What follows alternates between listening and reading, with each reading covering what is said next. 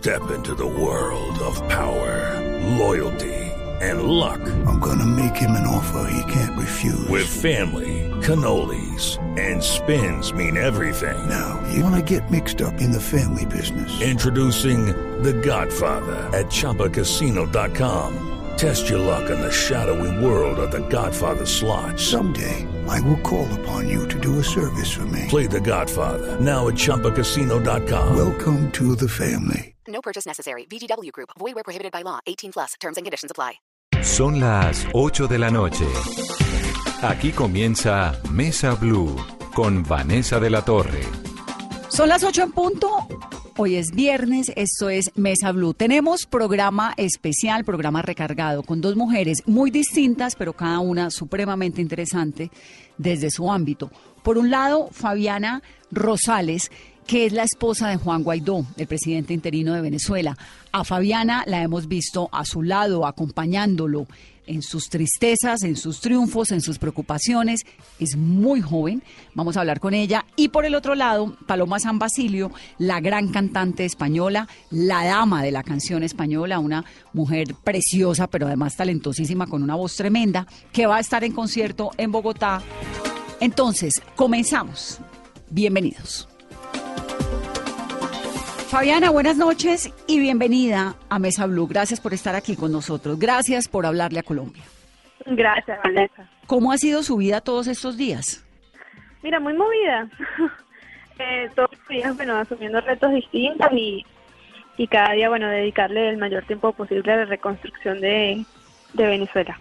Y digamos su vida personal, ¿cómo le ha cambiado? Usted tiene una bebé que acaba de cumplir 21 meses, si no me equivoco.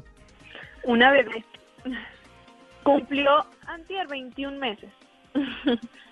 sí, cambia mucho la vida, más teniendo un bebé tan chiquitico porque te toca adaptarte a, cosas que no pensabas que quizá en tan poquito tiempo te iban a tocar adaptarte o vivir. Y más teniendo un bebé, ¿no? Que, ellos son tan inocentes y todavía no saben qué, qué pasa. Y, y les toca a ellos también asumir una responsabilidad y, y quizá tomar las cosas con madurez que, que pues en su pequeña edad no, no, no saben lo que está pasando, pero sí presienten, ¿no? La, la, la situación de casa. Y, y mira, yo creo que, que, hemos tratado, Juan y yo, de, tomar las cosas con, con quizá mucha fortaleza y llenándonos mucho de paz, porque es un reto muy grande y hay que estar a la altura de la, de la historia que estamos viviendo hoy. Entonces, mira, de verdad muy confiados en que lo vamos a lograr, en que las cosas están haciendo muy bien, en que vamos muy bien y bueno, siempre pegaditos de Dios para que todo se dé como debe. Fabiana, ¿usted hace cuántos años está con Juan Guaidó? Ya casi siete. Siete años, mucho tiempo, Fabiana. ¿Y cómo se conocieron? Mira, yo era eh, dirigente estudiantil y él era diputado suplente. Y nosotros nos conocimos en un encuentro de, de juventudes de voluntad popular en el partido en que los dos militamos y fundamos ambos. Y coincidimos en que a los dos nos gustaba lo mismo y estábamos en lucha distinta, quizás desde, desde caminos distintos, a lo mejor que por la edad nos tenía en una ruta distinta cada una, pero, pero con el mismo foco. Entonces fuimos construyendo por ese lado la nuestra relación y bueno, tenemos aquí. Eso fue hace siete años cuando ya obviamente Venezuela había cambiado, ya el chavismo estaba en su apogeo, Chávez seguía vivo. Supongo que desde siempre esa relación tuvo que haber sido complicada por la situación social del país o, o no. Eh, ¿En algún momento pudieron tener un romance tranquilo? No, no, ha sido un romance bastante movido, ¿no? Todos los días con un reto distinto y cada, cada, cada mes como diferente. Entonces, cuando nosotros nos conocimos, imagínate, estábamos en campañas de las primarias de la oposición para las elecciones presidenciales era candidato Enrique Capriles, Leopoldo López, María Corina Machado, eh, eh, Pablo Pérez también era candidato en ese momento. Era, era la elección primaria para quien se iba a enfrentar a Hugo Chávez en el 2012, cuando nosotros nos conocimos. Entonces vivimos toda esa experiencia política. Incluso Juan era candidato a las primarias en la gobernación de Vargas, que bueno, en ese momento gana José Manuel Olivares, ahorita exiliado, por cierto, en, en Colombia. Y y bueno, fuimos viviendo como esas etapas de, de, de campaña política y, y, menos mal que a los dos nos gustaba lo mismo, porque si no, como difícil llevar una relación en la que la política a lo mejor te tiene muy, muy absorbido y, y nos tocó vivir campaña política, decepción electoral y otra campaña política y bueno, otra decepción electoral y así fuimos constantemente durante siete años, de victorias y derrotas, pero bueno. Bueno, pero ahora ya estamos como un poquito en la época de la cuasi victoria, ¿no? La verdad yo cada ahorita no, yo no lo pienso mejor, todo ha sido una victoria, porque de todo hemos aprendido algo. Eh, nos ha dejado cada cada elección nos ha dejado un mensaje y cada decepción también. Entonces yo hoy lo veo como un triunfo, a lo mejor se, han- se ha hecho mucho sacrificio y eso siempre pega, ¿no? Siempre siempre te deja un pesar dentro, pero em, yo veo que, que, que de todo hemos aprendido, incluso a- a todas esas derrotas que quizá hemos tenido que nos han decepcionado tanto, hemos aprendido. Y hemos aprendido que en la, en la unión está la fuerza, hemos aprendido que juntos lo vamos a lograr, hemos aprendido que todos somos necesarios, hemos aprendido que el odio no puede volver a gobernar, que el rencor y la venganza no se la podemos volver a dejar a nadie que nos gobierne de esa manera. Entonces, yo sí veo todos estos años como un aprendizaje que espero que más nunca se vuelva a repetir esta historia, pero aprendimos y lo vamos a superar. Fabiana, usted termina entrando a la política venezolana por la muerte de su padre, ¿qué es lo que ocurre? Mm, Mira, lo que pasó con mi papá fue en el medio de todo. Yo cuando esto re- llegó a mi vida, yo tenía seis años y yo nací en un país distinto al que hoy es. Yo, yo nací en un país feliz, o sea, en un país en que la gente se. Y yo fui creciendo en un país donde la gente se empezó a odiar, familias se empezaron a dividir y yo siempre escuché un discurso lleno de odio y de rencor. Yo nunca escuché un discurso que incluyera a nadie. Y utilizaron el hambre de la gente para llegar al poder y utilizaron el quebranto emocional que por el que estábamos pasando los venezolanos para mantenerse en el poder. Entonces, yo fui viendo fue como un país se fue destruyendo y yo como me quería quedar en Venezuela, pues me quería involucrar. O sea, sentía que tenía que ser parte de ese cambio y de esa lucha porque era mi futuro el que me estaban robando.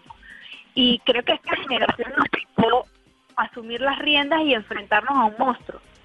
Y, y, en- y en- ya cuando yo eh, empecé como mi camino político que, que quería cambiar esa realidad que yo estaba viviendo, eh, al tiempo es que muere mi papá por falta de insumos médicos.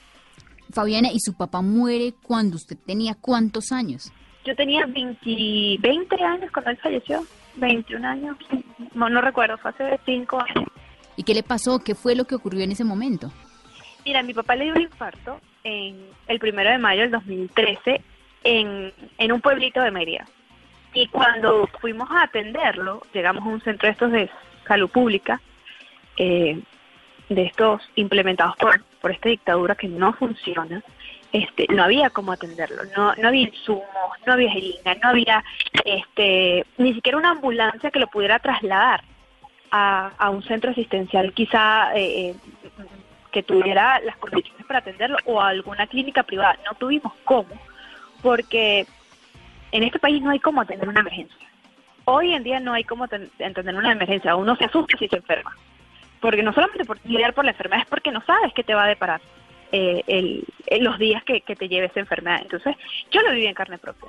Yo viví lo que es tener una emergencia y no tener cómo salvar a la persona que quieres porque te va a o sea, no, tienes cómo resolverlo.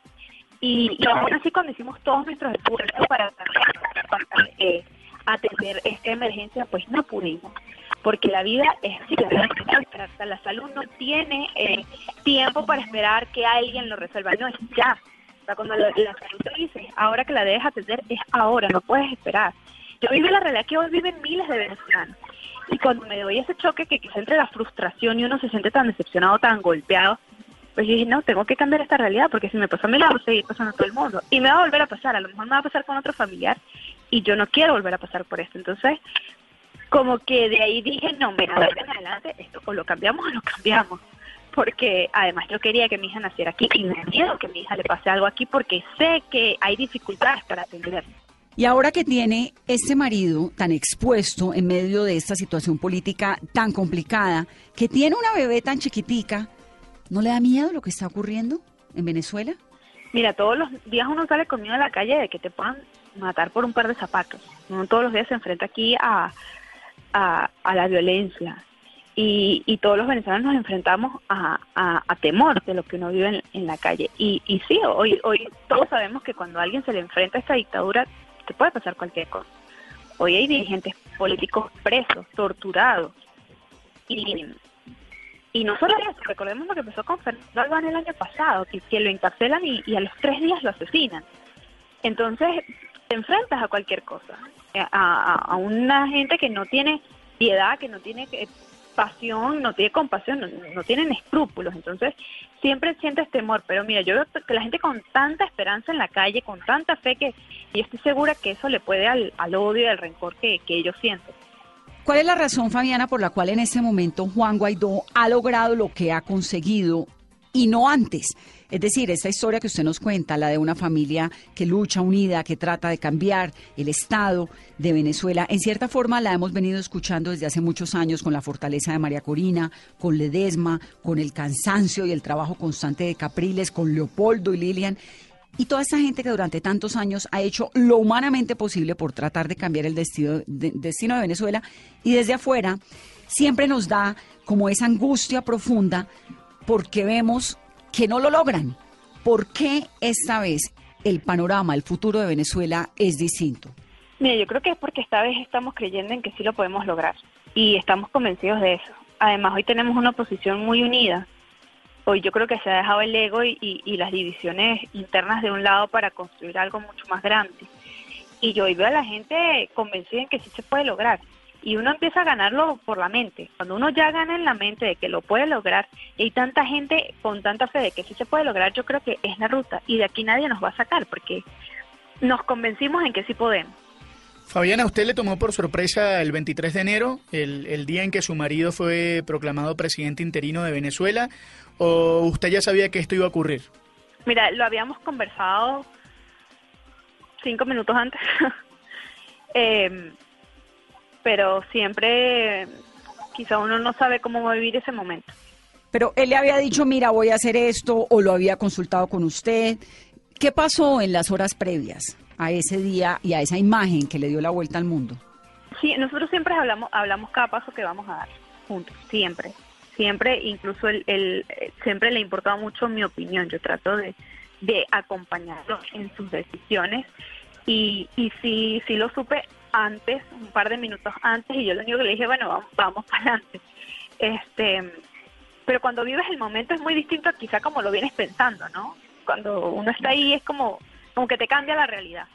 Fabián, el día que allanaron su casa vimos por televisión esta imagen tan impresionante suya con su bebita y luego con Juan, pero hubo un momento en el que usted estaba sola. ¿Qué fue lo que pasó realmente ese día? Mira, eh, yo estaba con Juan en ese momento. Mi hija era la que estaba sola en mi casa con mi mamá. Entonces fue más angustioso todavía porque eh, exponen a una, a una señora mayor y exponen a una bebé a que puedan pasar por ese tormento que todos conocemos como son los allanamientos. Y, y aún más, eh, sin escrúpulos, van a mi casa y preguntan por mí, no preguntan por, por Juan. A mis vecinos les preguntan es por mí. Y, y cuando yo cuando yo me entero por parte de mis vecinos que en simultáneo ya se sabía, ya los medios de comunicación lo sabían, mientras yo me iba enterando, eh, pues uno, uno, mira, como mamá sentí mucha impotencia y mucha rabia porque eh, cuando alguien te toca esta fibra familiar a tu hijo, pues te duele porque saben que, o sea, mi hija de 21 meses no, no puede hacer nada, no puede hacer nada, es una bebé. Entonces, que uno sienta que su hijo está en estado de vulnerabilidad, mira, te choca muy duro, pero con más interés me paré y me fui a mi casa y, y fui a, yo fui a dar la cara. Y Juan fue conmigo a acompañarme. Y en segundos tenía todo el cuerpo diplomático en mi casa, tenía la iglesia, tenía todos mis vecinos, tenía toda la comunidad que me estaba acompañando, todos los medios de comunicación. Entonces te da más fortaleza porque sabes que no estás solo. Entonces, este, asumir ese momento que es muy duro para uno saber que primero que unas personas encapuchadas te están buscando en tu casa y sabes que es tu hija la que está adentro, te hace sentir vulnerable. Pero mira, eh, entre la vulnerabilidad y es que esto no lo va a detener nadie, no nos pueden quebrar, porque estamos todos tan unidos y tan convencidos de que lo vamos a lograr, que no nos pueden quebrar. ¿Usted tiene algún tipo de seguridad?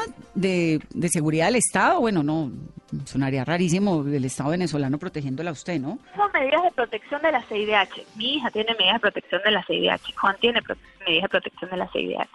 Pero aquí el Estado no te va a proteger. O sea, aquí uno se cuida uno. Sí, pero la CIDH otorga medidas cautelares y de protección, pero quien suministra el aparato de seguridad es el Estado venezolano, ¿o estoy equivocada? Sí, pero recordemos que aquí hay un régimen usurpador, no hay un Estado. El presidente encargado es Juan. Y ellos eh, nos otorgan esas medidas porque nos consideran personas eh, de, eh, de alto riesgo y vulnerabilidad por la situación política de Venezuela. Pero recordemos que son unos usurpadores, que no son gobiernos, son usurpadores. Fabiana, ¿y usted confía en su esquema de seguridad? Mira, yo confío en Dios. Yo creo que esa es la protección más grande que hay.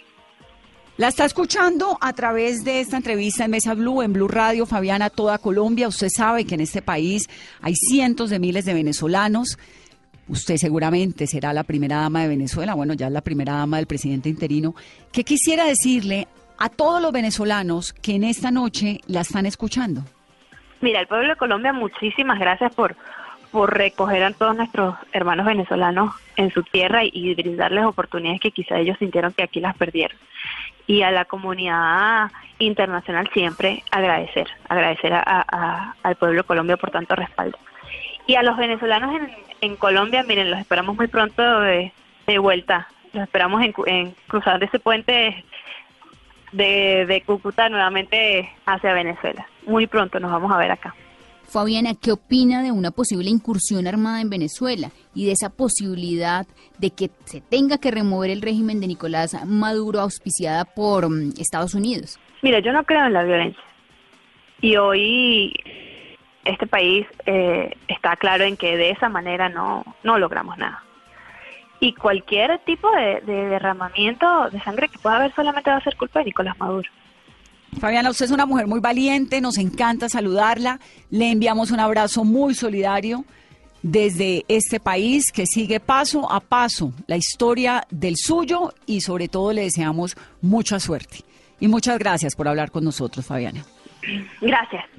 Fuerte, ¿no? Es que además es una peladita, es muy joven. No, y, y de repente tener que, que asumir de un día para el otro la, la conducción de este momento de, de Venezuela, porque ella se ha convertido también en, en una imagen representativa, eh, en un sinónimo de esperanza. eh, la gente ve en ella, digamos, la, la primera dama que, que hace mucho tiempo el país no tiene, ¿no? Y, Claro. y evidentemente eh, esa imagen de, de candidez, esa imagen de, de- de renovación, de juventud, de fortaleza, hace que la gente vuelva a creer en esto, ¿no? Es muy joven y tiene encima una responsabilidad muy grande, por supuesto, pues acompañando a Juan Guaidó, el diputado que ha despertado no solamente a la ciudadanía venezolana, sino al planeta entero y que está dando, personificando la esperanza de que realmente en Venezuela las cosas puedan cambiar. Muchas gracias, Octavio, por la gestión de esta entrevista. Vamos a hacer una pausa muy corta. Regresamos en breve. Pónganse la mano en el corazón, que lo que viene es plancha pura. Paloma San Basilio.